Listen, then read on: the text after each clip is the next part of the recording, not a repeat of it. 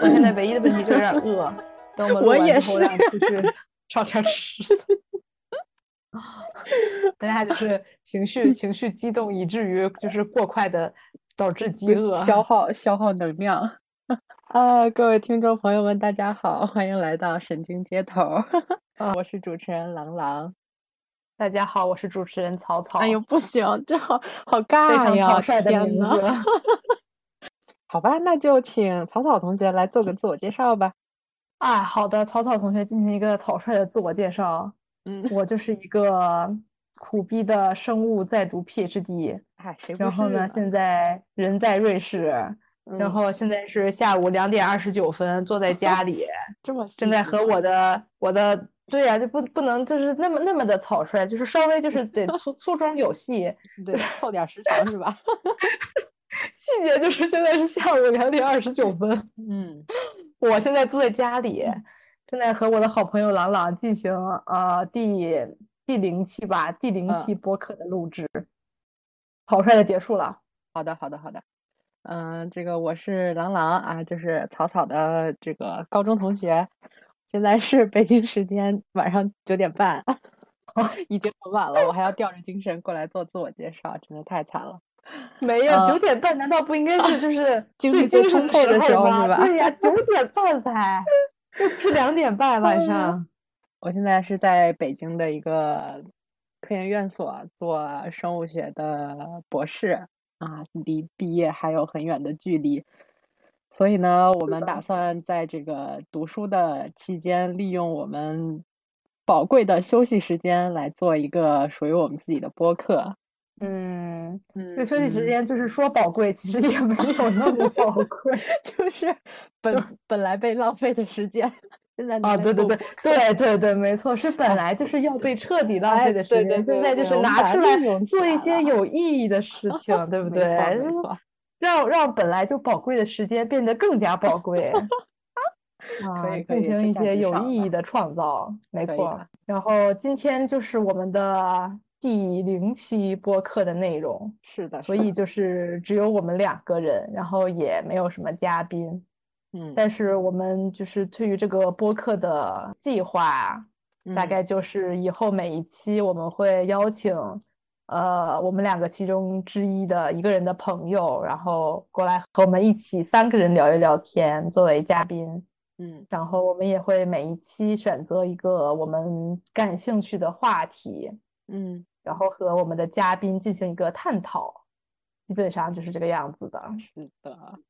然后关于我们第零期的主题，就是对，因为就是一个引入嘛，所以就是我们想聊一聊我们为什么需要播客这个问题。嗯，然后就是它也包括就是我们为什么就是首先从我们个人来说，我们肯定是其实是平时有听播客的习惯，所以说才会想到去做这个东西。所以就是嗯分为两个方面，一个方面是我们为什么会听呃这些播客，然后另外一个就是我们为什么要想去做这个播客。嗯然后我可以先来说说，就是我为什么我是为什么会开始听播客的。嗯，就是其实我之前是没有听播客的习惯的，就是嗯就是在比如说在我小时候，对于就怎么说，小时候这个东西应该叫广播吧，只能 我小时候台对我小时候对于对于电台这个东西的记忆是，就是因为小时候就是平时不是住校嘛，然后嗯爸妈就是比较忙，然后平嗯时寒暑假的时候会把我就是寄养在我爷爷奶奶家。嗯然后呢，就是每天早上起床的时候，我爷爷奶奶在做早饭的时候，他们就会打开广播，然后开始播放早八啊点新闻。所以其实是一个被动接受播客的这么一个状态。，对，没错。哦，对，还有就是就是小时候，就是呃，就是我小学的时候不是也住校嘛，然后我嗯爸有一段时间是每周一早上把我送到学校，然后开始为期一周的这个住 宿生活。嗯，然后每周一早上，你知道，就是那个心情真的非常的沉重，太沉重了。因为你要去面对，而且首先大早上的本身就是神志不清，然后你要去学校面对一个为期五天的不能回家的、没有任何娱乐设施、没有手机的这么一个呃艰苦的，对对，然后所以每周一早上，然后我爸在送我去的路上，他都会在车里放某一个电台的相声，作为 就是强行制造一些快乐是吗？对对对对对，就是其实我真的是就是很矛盾，就是我心情真的非常的沉重，然后但是。我想象一下这个画面，真的太搞笑了。我心情非常沉重，但是我爸就要给我放相声，然后我爸老跟我说振作起来，就是啊，调动一下自己兴奋的情绪。我就是好的好的，然后进行一下这个这个这个这个被迫的调动的过程。曹操说：“我笑不出来。”啊，对，是的，没没错，就是这样。然后然后就是对这个，其实就是我小时候的记忆。后来就是可能从我。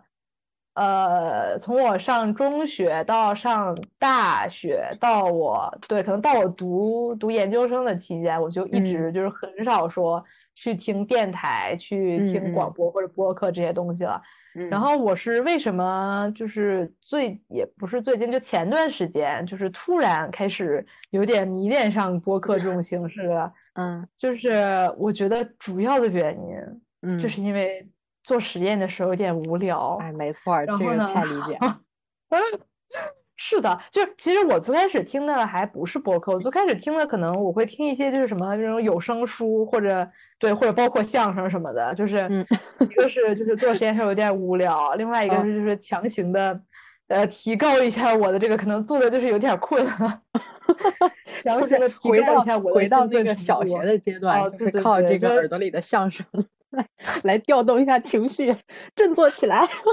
对，就但不但那会儿是被迫的，然后现在我变成了主动去进行这个行为。对，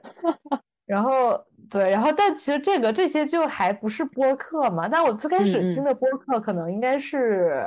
就我听的第一个应该是梁文道的八分。嗯，然后我为什么会去听这个呢？就是可能我记得应该是因为当时我很喜欢看圆桌派。嗯嗯，呃，完了之。后就是对，完了之后就是有知道梁文道在做一些播客的节目，什么一千零一夜啊，或者像八分这种的。嗯，完了之后，呃，我就去试着听了听，然后我觉得就。是我对八分这个节目就让我听下去或印象比较好的，可能有两方面原因，一方面原因就是因为我觉得它确实是有一些内容性，然后有一些思考的；另。外一方面原因就是我觉得梁文道的声音。就怎么说呢？就是你可以说他催眠，但是呢，他对 他催眠确实确实，你这么一说确实，对，就是在他催眠的同时，就是我觉得还是就是听起来还是挺舒缓的，就是有时候催眠啊，对对对，就是可可以安抚一下这个有时候可能有点焦躁的实验做不出来的这种心情啊，对，但是就是这个是我其中一个会听播客的场，另外一个听播客的场景就是。有时候睡觉之前，睡觉之前就是有时候可能有点失眠，完了之后，呃，就是我可能会有两种选择，一种选择是放一些比较舒缓的音乐，就是我有时候我觉得需要一些那种背景音，然后来辅助我睡眠。然后另外一种就是像连文道这种舒缓的催眠的声音，就可以就是帮我入眠。对，所以所以你在失眠的时候，你听这种播客，你就不注重它的内容了，你只是想有一个声音在耳朵边上，就舒缓的声音在耳朵边上。对，就是我觉得这个过程可能是这样的，比如说从我开始听到我入睡，比如说可能需要半个小时时间，然后我前面就是比较兴奋睡不着嘛，所以我前五分钟、十分钟、十五分钟可能是在听那个内容的，嗯，但是到后面就是逐渐变成了。就是它就是个声儿，催眠。是的哦，对，我跟你说，就是我前两天听八分，然后特别离谱的是，我听有一期梁文道在最后说，因为他不是每期最后结束的时候会放一段放一段音乐嘛，嗯嗯嗯，然后梁文道说有一次他看到了就是听众朋友的留言，说希望道长在最后不要放那些就是特别刺激、声音特别大的音乐，说本来听的都要睡着了，结果被他的那个音乐给吵醒了。然后梁文道说：“好的，好的。”太逗了。长大以后 我就放一些舒缓一点。实锤了。对对对，为了为了配合观众朋友们。所以你现在就主要是，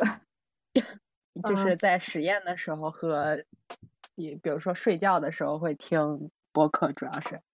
对，然后哦，然后还有一种场景，可能就比如说。呃，就比如说洗完澡之后，我需要一段时间，就是可能，呃什么什么擦一些护肤品，收拾一下，或者什么啊就比如说剪指甲或者洗衣服什么，就这种时候就，是一些耗时又不需要动脑子的时候。对对对，然后就是可能我也不能，就是如果是看视频的话，我需要盯着屏嗯幕看嘛，就不是很方便。而且可能弄得就比如一手水，你还不好啊，对对操作那个视对对对对。对，没错没错。然后嗯如果听歌的话，我觉得有点无聊，就没有内容。然嗯后所以嗯就这种情况，对，这可能是我听播客的第三个场景。嗯，对，嗯这就是嗯我现在这些主要的场景。哎，你说到这一点，我感觉跟我就是跟我一个一直以来的嗯习惯吧，有有就是有很大的相似之处。就是我发现，我自从开始读研以来，我对嗯于就是嗯，当然工作除外，工作的时候我是可以认真的工作的。但是像一些不需要动脑子的，比如说做实验啊，或者说走在路上，你等会儿，等会儿，你不能说做实验不需要动脑子。你你这个，哦，你看，不是不，你 听我，们我们学生物的实验的对对对，确实，对，我们应该说有一些造实验。成这样的误解是吧？就是听众朋友们，做生物实验还是需要动脑子的，释一下只不过对我来说有存在一些特殊的情况，啊，就你在等待呀的时候，你可能就是、嗯是吧，这样合理化一下。对对就对对那那，那你干嘛呢？对吧？就是除了这些时候，还有比如说你走在路上，或者说嗯就是像在骑车或者在运动的时候，就是其实理论上嗯它也是不需要动脑子的在这种在这种时候，我近几年就必须要让我的耳朵里就进来点东西。之前对我来说，就是一般这种无聊的时候，我会选择就其实对大多数人来说都一样，嗯，就是大家最佳的选择肯定是视频，因为视频是一个呃视觉和听觉的双重刺激嘛，它肯定是嗯你体验感是最好的。但是呢，就是对我来说，它也是一个就是危险性危险性比较高的这么一个选择啊。首先，第一，你比如说，如果我在做实验的时候，我把手机那搁旁边儿，我去呃时不时的看一眼，这往往会占用更多的精力，就是它往往啊会分散我的精对力。那我经常我不止一次啊，就是看视频做实验的时候，就是就是实验上出了一些问题，就就实在看入迷了，你知道吧？就是你笑可能回来之后，你忘了你实验做到哪儿了，这是第一。第二就是第一，它就是会就是有点耽误你自己本来正在做的事情。第二就是，嗯像一些特殊的场景，比如说我在实验室的时候，基于这样一个环境，那周围人看你。就会觉得啊，你你是不是在不务正业呀、或者干嘛的？你就是就可嗯能这个事情确实不需要动脑，但是在别人看来，你就是在摸鱼，就光明正大的摸鱼，还是所以这个危险性就很高。所以呢，这个视频这个这个形式，我后来就尽量就不去不去看了，只有在那种特别闲的时候才去看视频。然后后来呢我就从视频转到了音乐，这其实也是我觉得现在绝大多数人的选择吧，就是在空闲的时间去以音乐作为一个 BGM。但是这对我来说有一个问题，就是我不知道你或者其他听众朋友们有没有嗯类似的这种经历啊？就是我是那种，嗯，我会把我喜欢的歌加到同一个歌单里，就是我只有一个主要听的歌单，啊，然后我就会每次我干嘛的时候，我就会重复听这个歌单，就导致这一个歌单被我听了 N 遍，可能一天就要重就要听好多遍。就是甚至有的时候遇到一种情况，就是我比如说这首歌结束了，我的脑海里会自动想起来它下一首歌的 前奏。哦，你所以你是顺序播放，还不，是我是顺序播放放是吧？因为那个歌单很，我那个歌单就是有新歌我就往里加，所以那个歌单特别啊大。那压在歌单底下的啊歌，我可能都已经不喜欢了，但是它啊我知道，还在那儿，我知道，我就每次只能顺序播放。这个事情就是你长此以往听下去，听歌这件事情就变得无聊了。所以音乐这个我渐渐的也没那么喜欢了。哦，对，还要吐槽一下，当我发现这个问题的时候，我就尝试做了一些改变，就比如说我不听我自己的歌单儿了，我听一些嗯别的歌单儿，或者是像什么日推之类的那种。但我发现它这个计算机制，就是它这个算法是不是有点问题？没有那么准是吧对，我 我经常就是我做着做着实验，它开始播下一首歌，我都非常疑惑，怎么会给我推这种 歌？我的品味怎么是这样？对，但是你想做实验，我又没有手嘛，我又没法切，我就只能硬着头皮把这首歌听完。就它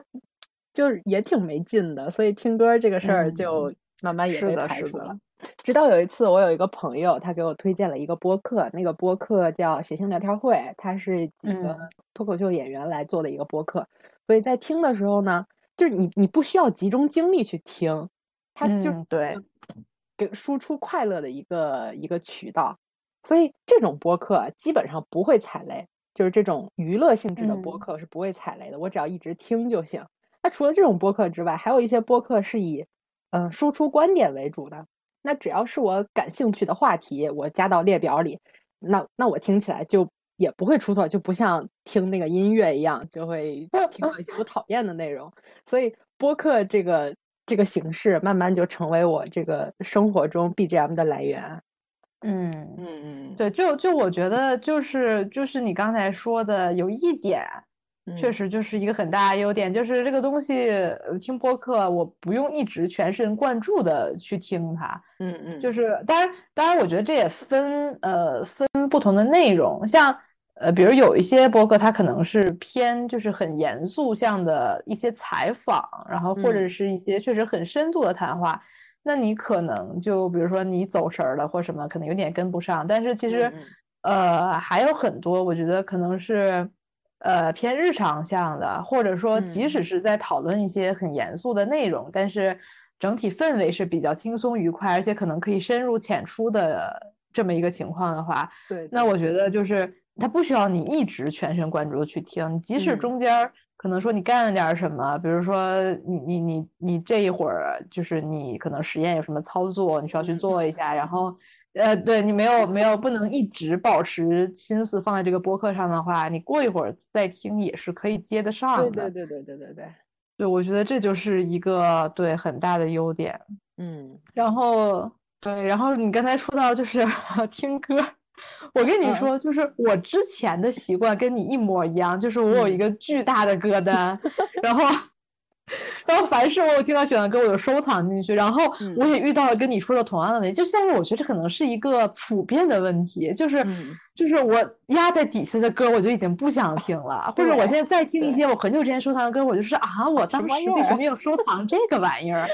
然后我就只想听前面的。然后但是就是因为这个歌单很大，我又从来没有说我愿意花一个时间去整理一下我这个歌单，再筛选出一批就是我现在真正。喜欢的歌的 list，你就觉得这件事情，那就是啊，就是呃，就是就就很让人困扰。对对对，然后所以我现在听歌的方法就是两种，一种就是我听到一首喜欢的歌，我就单曲循环，我可能这一天就单曲循环这一首。那你会听腻吗？对，我听腻了，然后就是过两天就不听了呀，然后就下一首。对，就是这样，就是因为我，而且我之前是一个，就是我每次听我那个巨大的歌单，我都会随机播放的一个人。然后当时我有一个好朋友，他是每就是像我刚才说的，没有一首新的他很喜欢的歌，他都会疯狂单曲循环，一直到他听不下去的为止。我当时就特别不理解他这种行为，就像我现在就是一样。对，现在就是我成为了当初的他，嗯，然后就是开始进行单曲循环这么一个过程。然后另外一种方式就是可能我会挑一张专辑听，然后就是把这张专辑循环播放。就我觉得这样就是就是稍微会好一点。就是首先它的可能整体风格是一致的，但其实专辑也存在，就是比如说这里面我更喜欢哪两首歌，更不喜欢哪两首歌，所以还是会有这样同样的问题。而且还有一点就是说，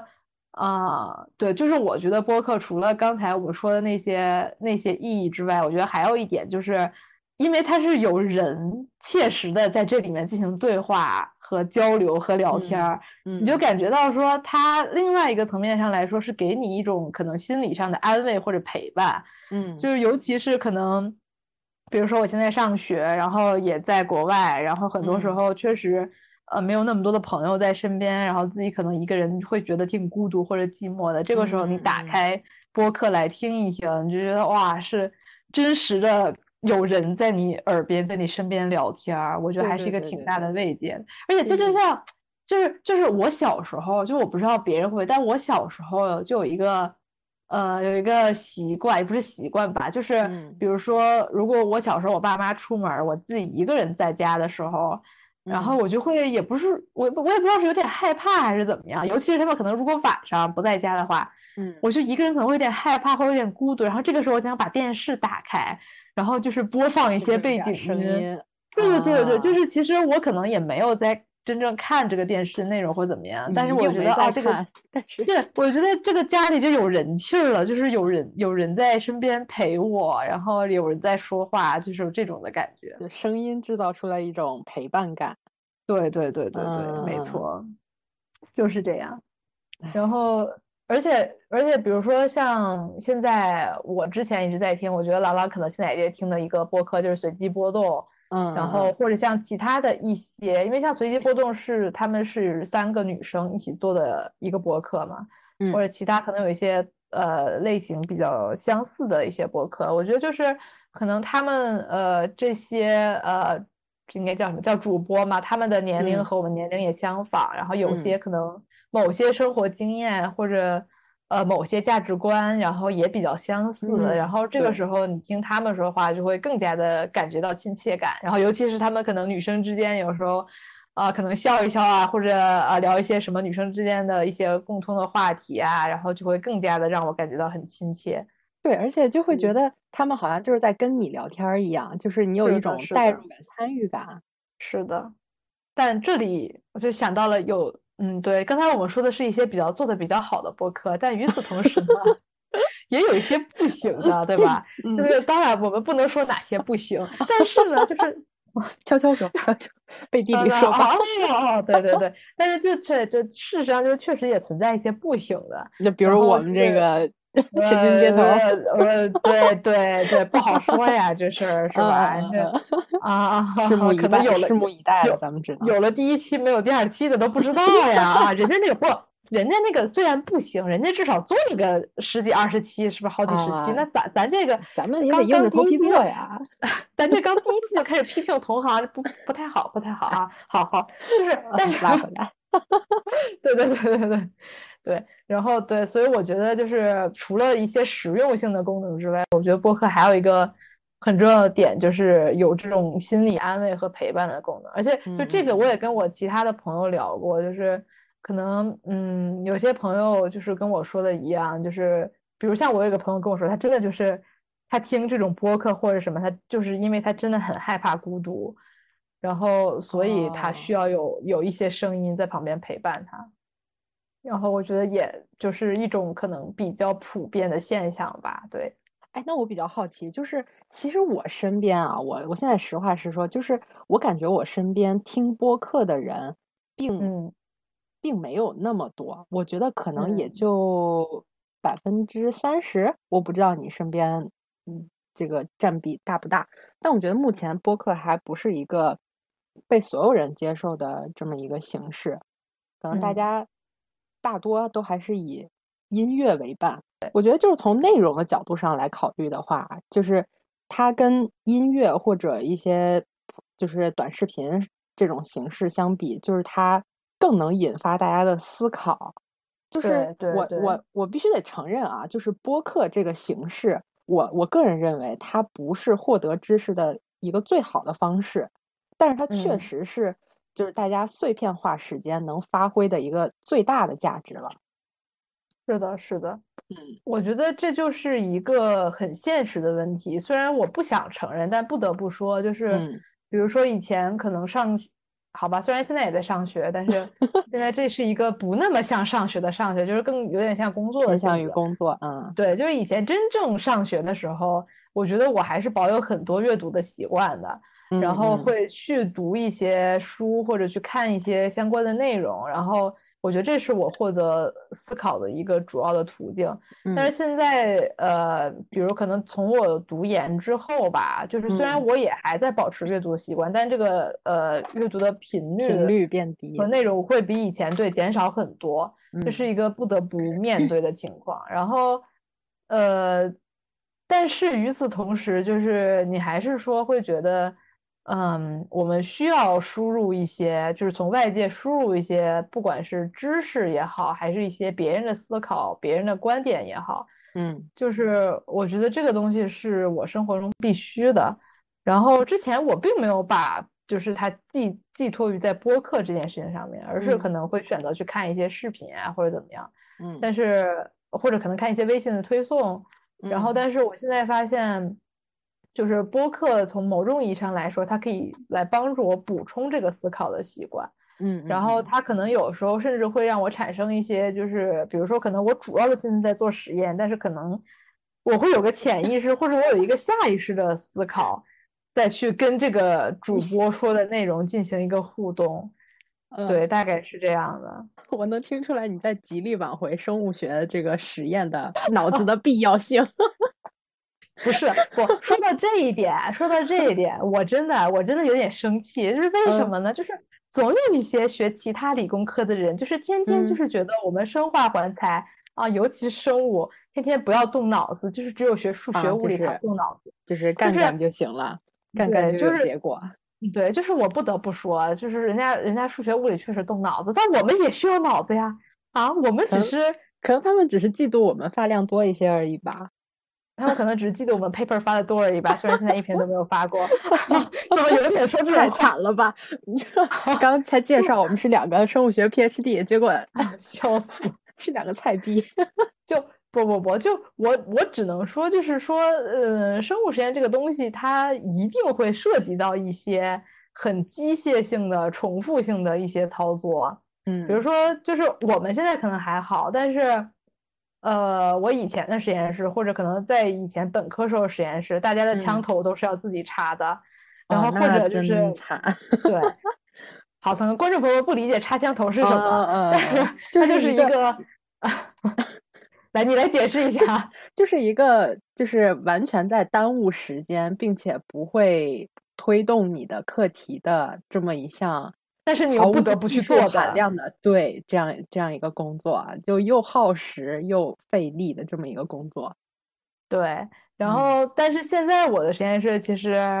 啊，就是我老板都是卖的一盒一盒的，天现成的枪头好呀。啊，确实确实，就是就是我的意思就是说，就是当然可能另外一种情况就是有的时候钱确实可以帮你节省时间，这个我们不得不承认。嗯，但是有一些的步骤是，就是即使你有钱也不能节省，你还是要自己去做的。嗯，然后对，所以并不是说，唉，我只能承认有一些不需要脑子的步骤。但是还是有很多需要脑子的地方，我觉得咱俩就是在强行满足，就是尽我们的绵薄之力来做。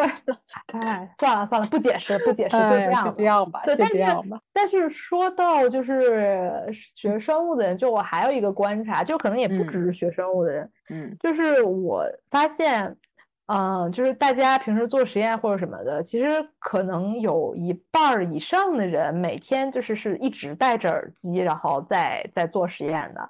就是我，比如说我去，我从走廊上穿过去啊，或者怎么样，我可以看到，就是可能真的就是一半儿以上的人是在一直戴着耳机的，就是他们可能在听歌，可能在听播客，然后我也不知道他们到底在听什么，但是我就觉得说，也可能不只是做生物实验的人。就是做各种实验的人，或者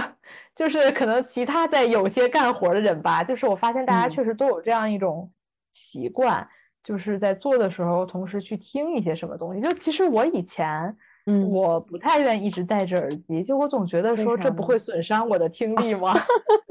这么 这么健康的想法。对，我记得以前深深的有这种担忧，然后现在我觉得，就是为了保持我每天能有一个良好、积极向上的情绪，啊，损失点听力就损失吧，就也没有那么重要 啊。对对对对对，真的真的真的真的，就某种意义上来说，确实是。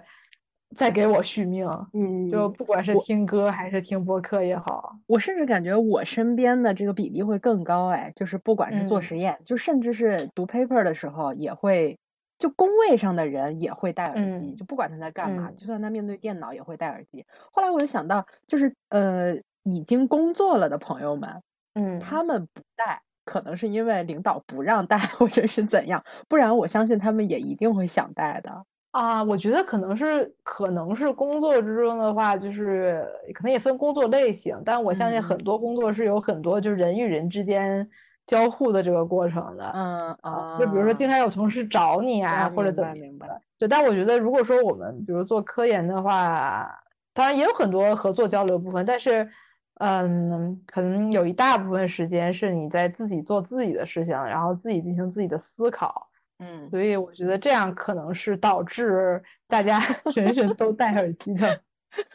一个原因。对，确实在思考，确实在思考。说到说到就是关于思考的这个问题，嗯，就是还有一点我想听播客的原因，就是其实是我前一段时间在思考的一个问题，就是，呃，我前一段时间也是在跟朋友聊天的时候，我发现就是其实存在这样一种可能，就比如说我现实生活中我的朋友或者我接触的人，然后大部分其实都是跟我是同一个圈子的，然后大家可能。呃，从小的这个也不能说家庭环境、生长背景吧，但是就是很多地方的观点是比较相似的。嗯，然后我其实是基于我对于我身边人的认识，然后构成了我对于这个世界的认识。但是我觉得也许存在这样一种可能，就是说，呃，我认识的人有限，那么然后他们。呃，大部分可能又有一些的相似性。那么，我基于这些人所认识到的世界，可能也是很主观、很片面的。对，然后而且就是可能读研、读博的话，你这个环境，呃，能接触到的人又会相对来说更加的这个方向面更加的窄一些。嗯，那我就我就会有的时候会有这种担心。所以我觉得听播客就是某种意义上来说，让我听一听远方的声音，就是一个 你不需要认识这个人，但是你就已经可以知道他的价值观、他的三观、他对一件事情的深入思考是什么样的了。嗯嗯嗯，哎，我非常同意你这个说的，因为我现在想想，就是，嗯，尤其是我现在读研读博了之后，我身边的朋友们，大家的观点就会趋同性特别强。嗯，而且这些就是我们目前我们这个圈子里的人的三观，其实跟我们比如说高中或者小学我们身边的朋友的三观是不太一致的。其实这就可能反映出某一个领域或者某一个方向对于人的三观的塑造是有是有很大影响的。根据你刚刚说的，让我想到我之前看那个播客，就是他那个播客是一个就是会跟观众互动的播客。所以这一定程度上就增加了这个节目输出观点的这个多样性嘛。然后我就有的时候，有的时候我就边走边听，我就突然就听到了一个观众，他是就他的他的想法，他说的一些故事什么的，我就想说啊，就是他的话就让我大为震惊，怎么会有这样的人？怎么怎么会这么想？怎么会有这样的傻逼？就是，然后但是有的时候呢，就是。某些观众的他观他的观点又会让我眼前一亮哦，我我我突然发现原来在不同的地方还有这么厉害的人，或者他有这么呃让我意外的思想，就是可能是我之前从来没有考虑过的那种想法。所以就是想通过播客这个途径，不管是我们去做播客，去跟我们的朋友聊，还是去听播客，去听别人的观点，其实在这个过程中，我们都。嗯，相当于是见到了各种形形色色的人和分享了各样各种五花八门的观点。我觉得这个是这个播客非常非常吸引我的地方了。嗯，而且就比如说对于我个人来说，我其实是呃很希望，然后也很享受和别人产生。深入交流的过程的，嗯嗯，就是我去了解这个人，对方是怎么想的，然后对方的价值观、世界观是什么样的，嗯，然后我觉得就这个过程其实是可以让我觉得非常喜悦，然后并且，呃，反过来来说，对我自己可能也能产生一个全新的认识或者思考，然后所以这个过程，但是这个过程。它在现实生活中，呃，其实发生的频率，我觉得对于大部分来说不会很高。就是你其实平时，呃，不是说能够轻易的找到一个机会去和一个合适的人，然后，呃，以一个合适的契机、合适的话题去进行一段就是比较深入的，大家都能比较坦诚的交流。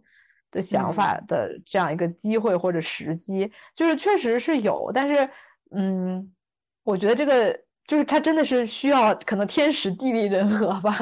对，就而且而且有些情况就是说，比如说你现实生活中你遇到一个跟你三观完全不一样的人，你俩可能甚至都没法说坐到一起面对面，对，来去就是来想和对方嗯进行这样的聊天儿。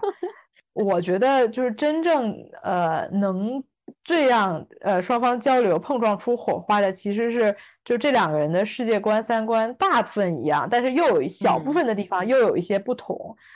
然后这样的话，你就会觉得非常有趣，就是有很多大家可以彼此认同的事情，但是在认同的基础上，可能又有一些自己不同的想法和见解。就如果说两个人的三观真的完全完全完全一样，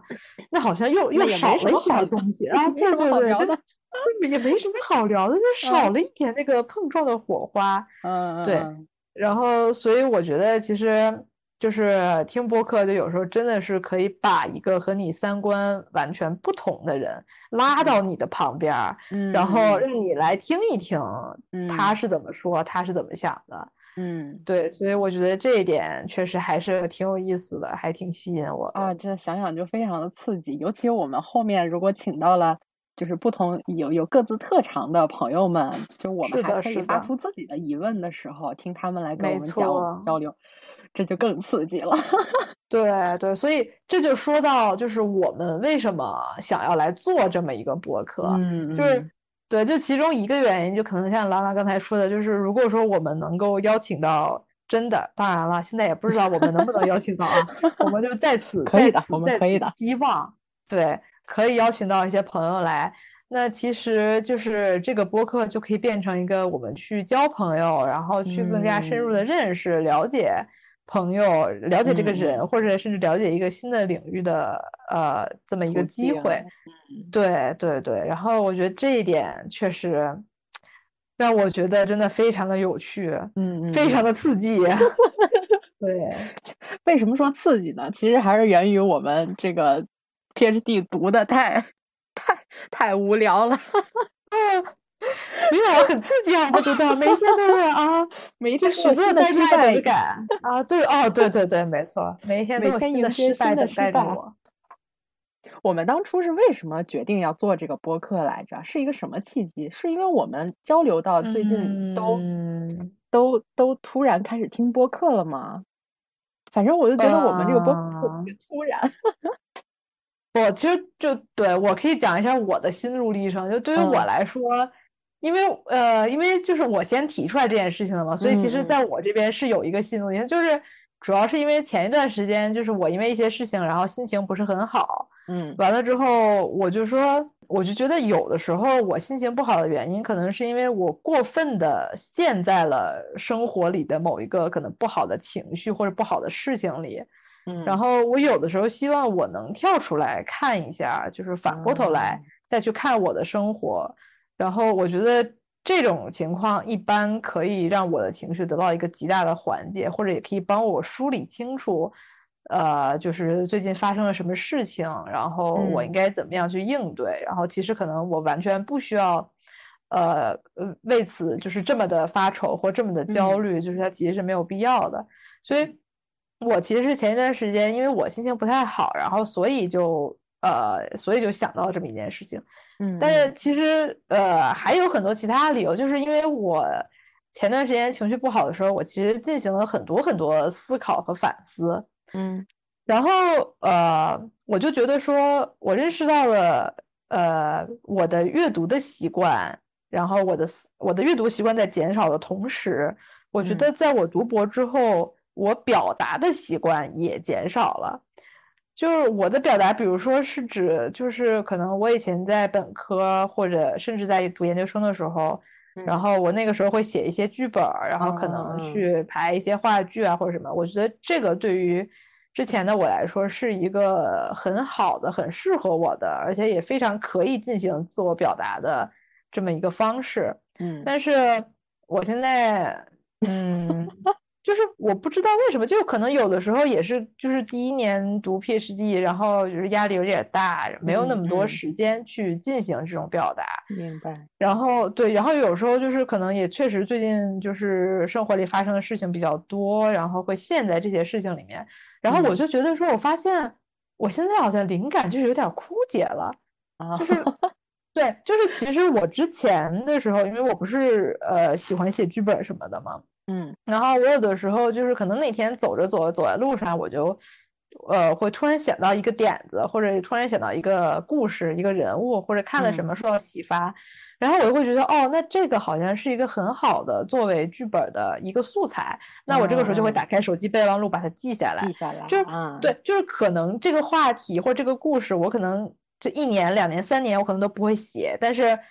首先我会我会源源不断的产生灵感。其次就是它存在那儿，就是就是它可能有一天会生根发芽。就有一天我我可能因为它本来只是个灵感嘛，我可能哎哪天呃基于这个灵感想到了更多的一些内容，我就可以把这个故事丰满，然后把它拿出来去真正的实施它。嗯，然后。就是说，我最近就是思考了一下，我觉得我至少过去这一年，甚至是一年多吧，一两年的时间，我觉得我就是很少有这样的，会让我突然觉得，哎，这个是个很好的点子或者很好的故事，我说要记下来。就是我觉得这个的，就是这件事情发生的频率降低了很多。然后你你会觉得你现在的生活跟过去相比，就会就是有点儿。黯然无光的那种感觉，就至少我听来是应该。那倒也没有，就是因为那倒也没有，就是因为其实因为我现在读博的环境和之前相当于变了很多嘛，嗯，所以就是我从另外一些方面来了很多新的刺激或者新的感受。就是我觉得这个东西就是人的精力是有限的，如果说我把他们投入在了可能这个方面，那我在另外一个方面就是确实很难，明白？呃，再产生那么多新的东西出来提供给我。所以我觉得就是这也是一个无法避免的事情，然后，所以我当时想做这个播客，还有一个原因，就是因为我觉得就是一方面。就是播客也是一个很好的表达自己的机会，就是它可能和剧本或者说什么相比没有那么强的故事性，但它其实我觉得它的思想性或者它的这种交流是是更强的。嗯嗯嗯。然后与此同时，就是我也在想，比如说我在播客中认识到一些新的朋友，听了他们讲他们的故事，那他们的故事会不会又给我产生一些 新的灵感呢？啊，对对对对对对，然后来源又多了一个渠道。对对对对，然后我就觉得这个事情或许不错，值得一做。还有可能还有另外一点，就是说，就是也像我刚才提到，就是我觉得我有时候过分的陷在某一两件事情里面，嗯嗯，然后就会觉得，呃，就是有时候比较心累吧，可能感觉。但是这个时候，如果说有一件新的事情，一个新的动力。让我可以去做，然后去追逐这个事情，我就会觉得就是还还挺激动的。然后你就有了一个生活里面有对生活里面有个新的动力，然后有了一个新的方向，然后我觉得这件事情就会转移掉我很多的注意力，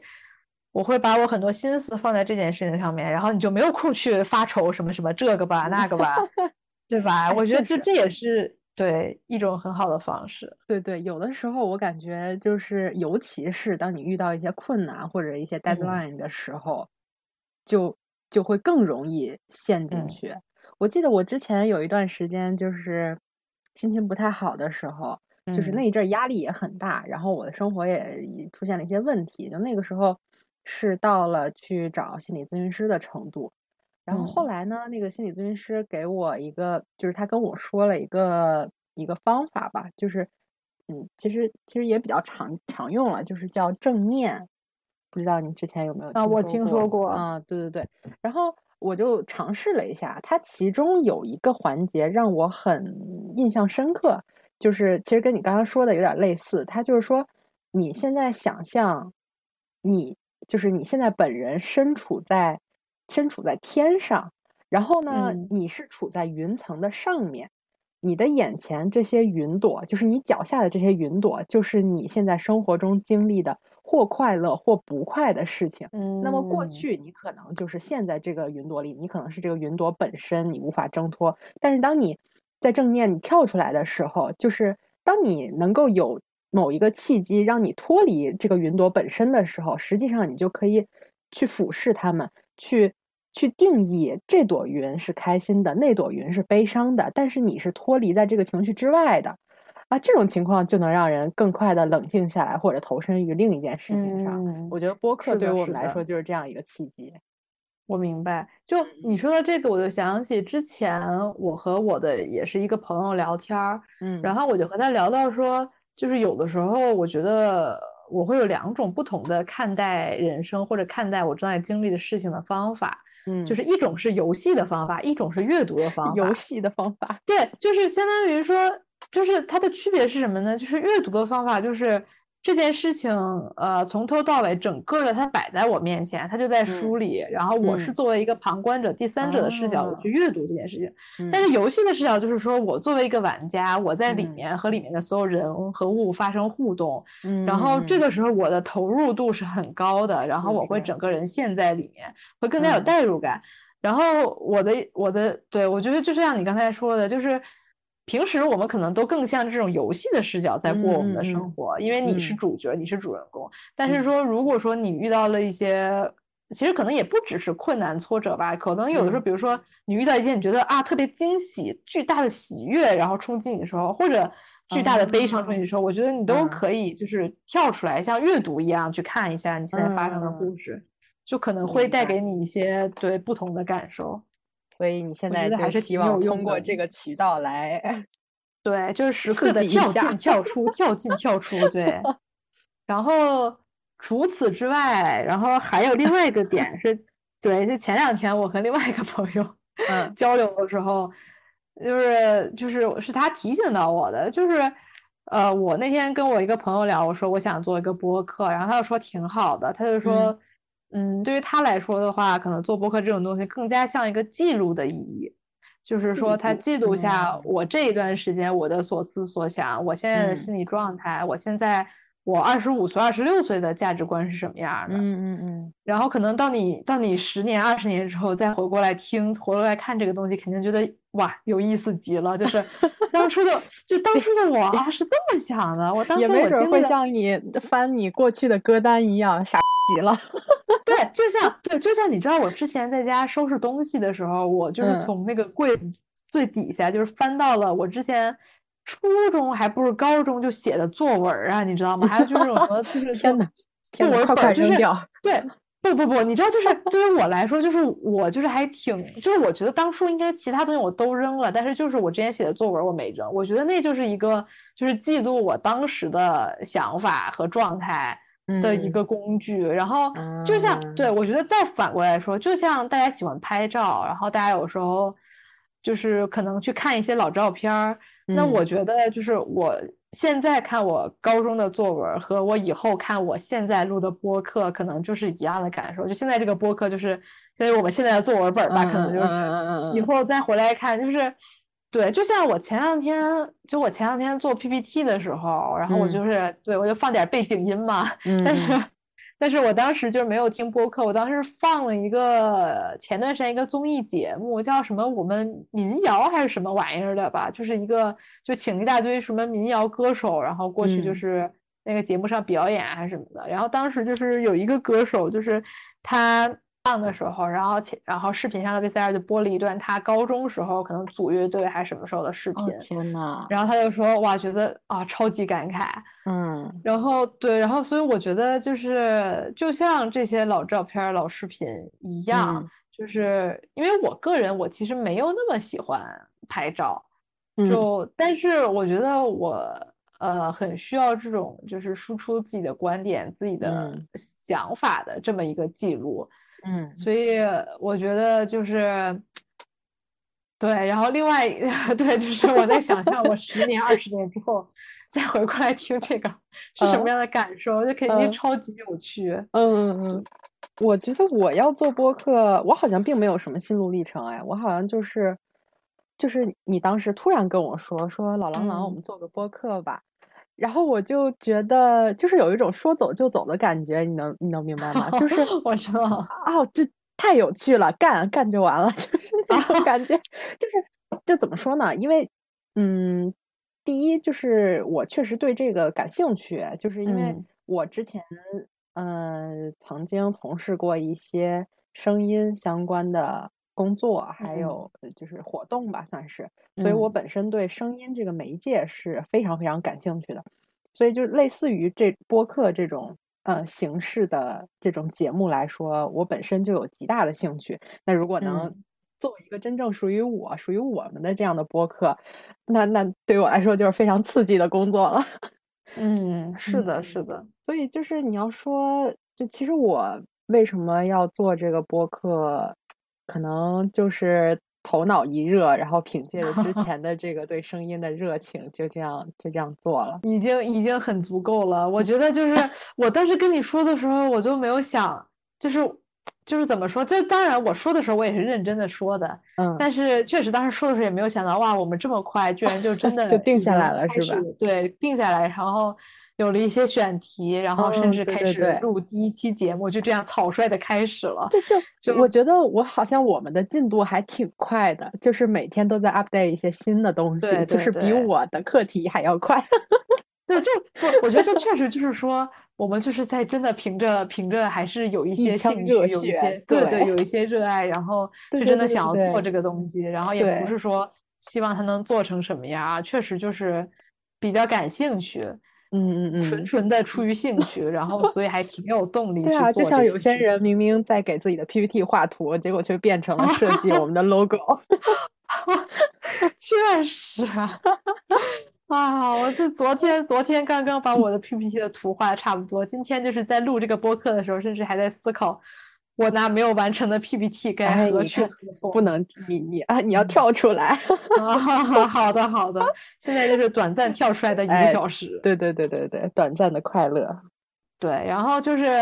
如果说还有什么原因的话，可能就是因为我自己觉得说，我从听播客这个活动中得到了很多陪伴和一嗯些嗯的可能慰藉。那我觉得我们如果说这个播客能做出来，在表达我们自己的同时，可能也可以给我们身边的一些朋友。就我不说什么陌生的听众朋友吧，但就是或嗯许就是我们身边有时候一些需要陪伴的朋友，可以提供一些陪伴，或者就是一些背景噪音 给大家，就是像我这样催眠的效果。你会主动分享给你身边的朋友吗？就是关系好的朋友，我们的播客。对，我应该会，就是关系关系好的朋友，我觉得我肯定会发的。当然，他们可能就嗯是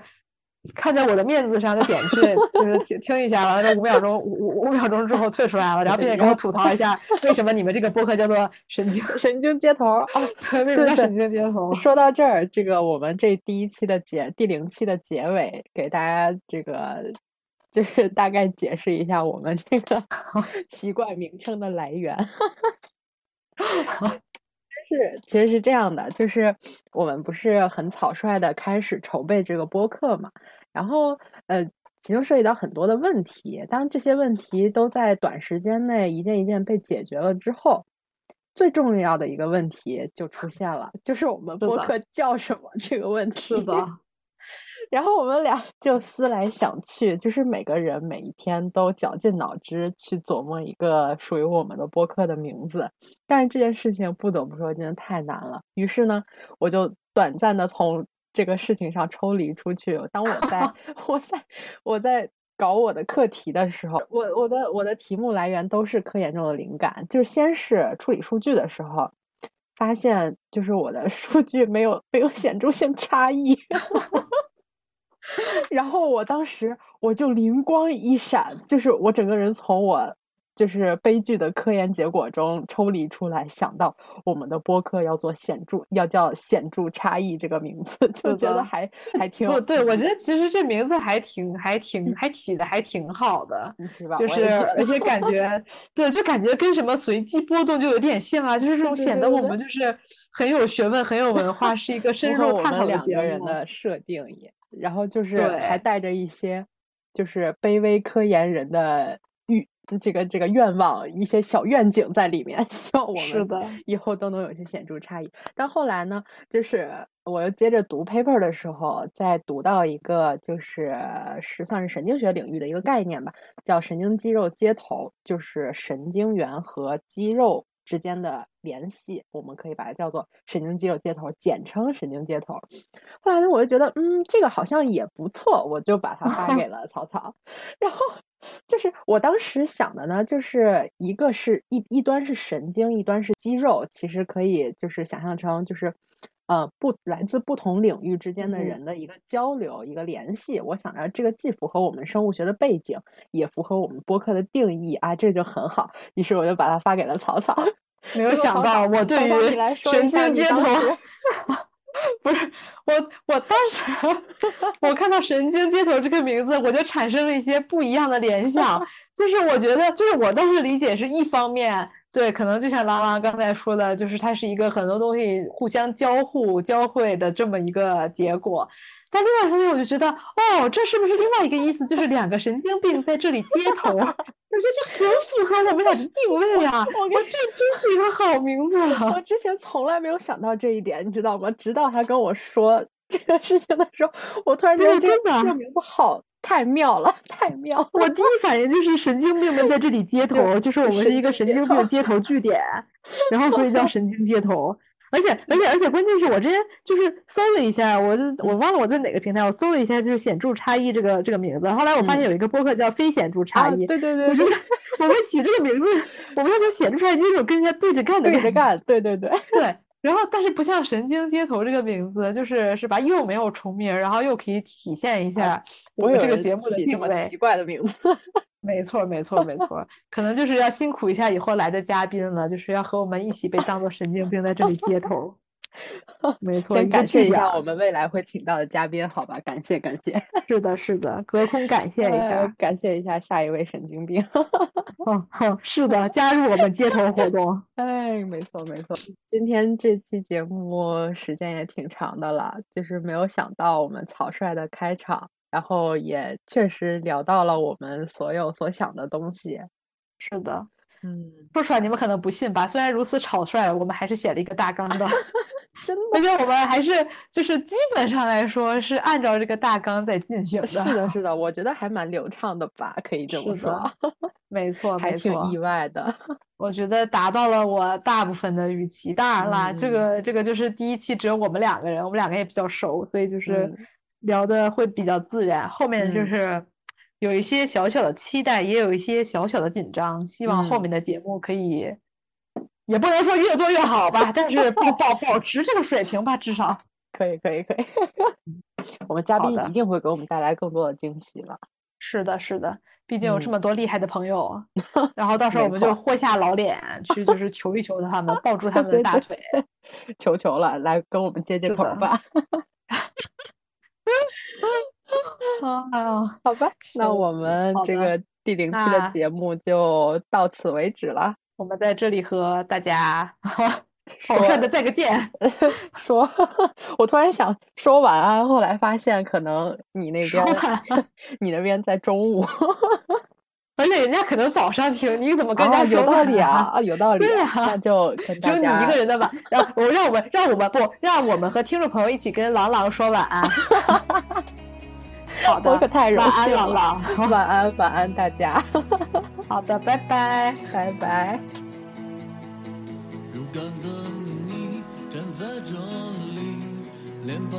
清瘦却骄傲，在这远方没人陪伴，只